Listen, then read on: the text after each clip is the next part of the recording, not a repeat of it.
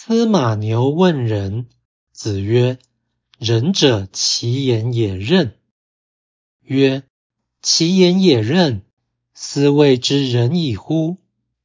子曰：“为之难，言之得无任乎？”司马牛问什么是仁，孔子说：“仁者，讲话谨慎。”司马牛说：“讲话谨慎。”这样就称得上是人吗？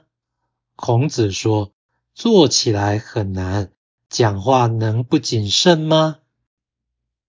道义阐释，孔子回答司马牛问人的要旨是讲话谨慎，此意是人的低级标准，因为司马牛的资质甚差，而且常常乱说话。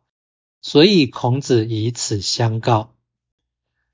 本文末句“为之难，言之得无任乎”，显示孔子的因材施教立场以及应答幽默的能力。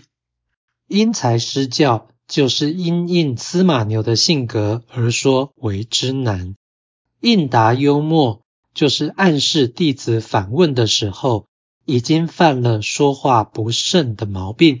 故曰：言之得无任乎？